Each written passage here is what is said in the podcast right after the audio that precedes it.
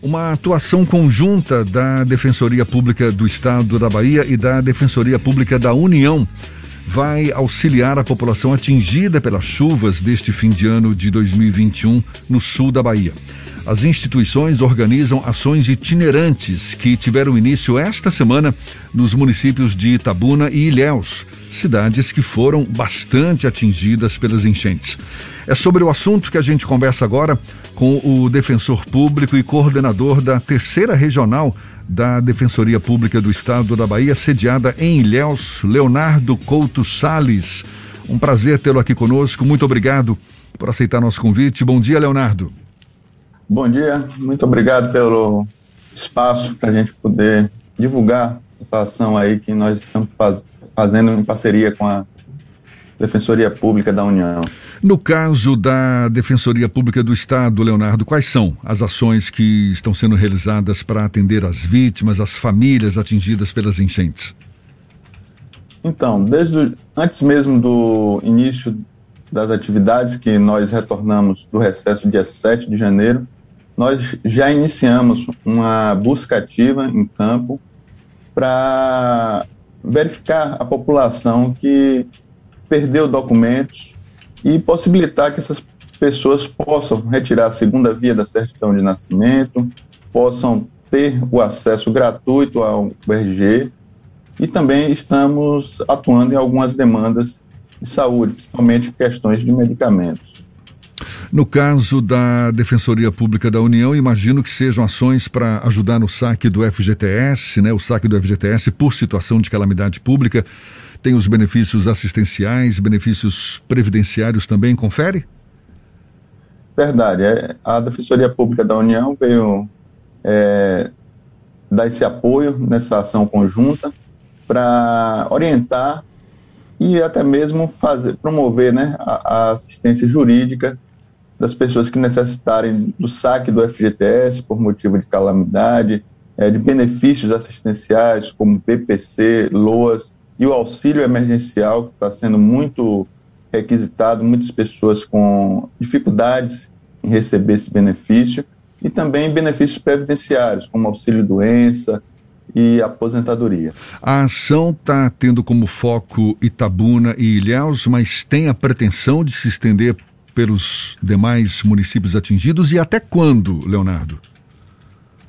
Bom, essa ação a gente iniciou, como eu disse, antes mesmo do dia 7 de retornarmos do recesso, já havíamos visitado alguns abrigos, é, locais onde as pessoas estavam, e nós pretendemos continuar a ação até é, dar uma solução para as demandas que chegarem até nós. Então, nós iniciamos dia 7, agora do dia 20, 19 a 20 aqui em Léo, a 21 aqui em Léus, estamos fazendo essa força-tarefa, é, fazendo algumas itinerâncias pelas localidades, da, principalmente da aldeia Galha, lá no, em Olivença. Hoje estaremos no IFBA também, ali atendendo a comunidade de Salubinho, Banco da Vitória e Vila Cachoeira. E amanhã estaremos na comunidade do Banco do Pedro. E em Tabuna também já estamos realizando visita aos abrigos e colhendo as demandas das pessoas que foram atingidas pelas chuvas. Leonardo, essas ações também se estendem às outras áreas que foram atingidas pela chuva, porque você citou Ilhéus e Itabuna, que é a sua área de atuação, mas a Defensoria também tem postos em outras regiões. Está é, tá havendo também uma visita nas cidades onde não existem representantes da Defensoria Pública. Como é que está essa situação? Então, a, é, onde tem sede da Defensoria Pública, a Defensoria Pública está atuando. É, Jequié, por exemplo, a gente também está atuando bastante lá nas questões das pessoas que foram envolvidas pelas chuvas.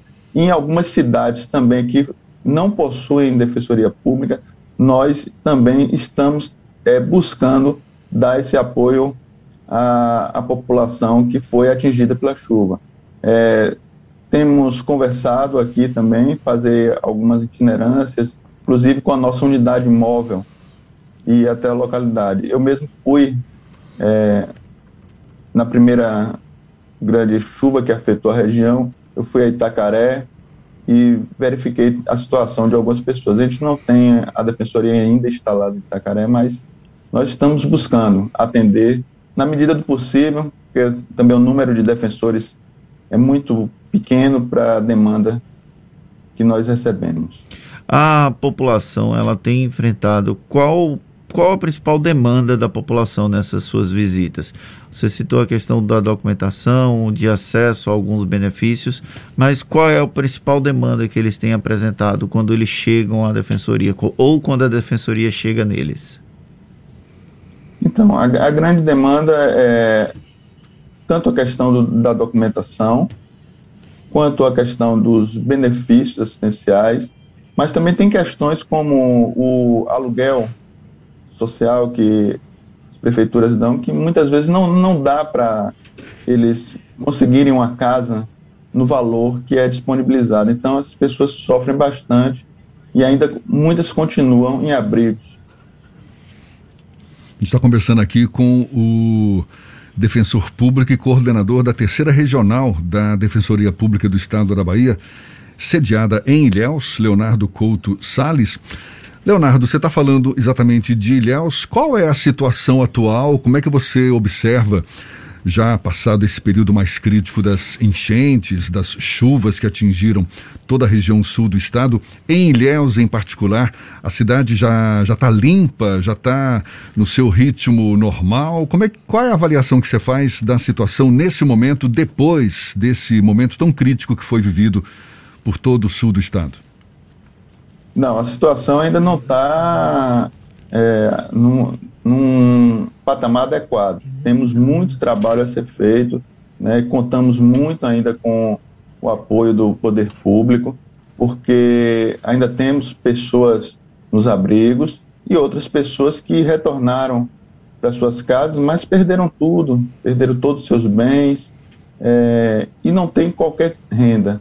Então fica muito difícil é, reconstruir a vida dessa forma, com dignidade. Então, esperamos que realmente que um apoio mais forte do poder público, que ainda temos muitas pessoas abrigadas. Inclusive, é, te, temos um problema aí, que as aulas irão começar e, e ainda temos pessoas nas escolas. Então, temos, tem que ser resolvido essa questão em vários municípios, tanto aqui em Tabuna quanto em Ilhéus além do, da Defensoria Pública da União e da Defensoria Pública do Estado, existe algum tipo de articulação com, por exemplo, o Ministério Público para que haja um acompanhamento mais de perto dos, das respostas que as gestões públicas têm dado a, esses, a essa população, Leonardo?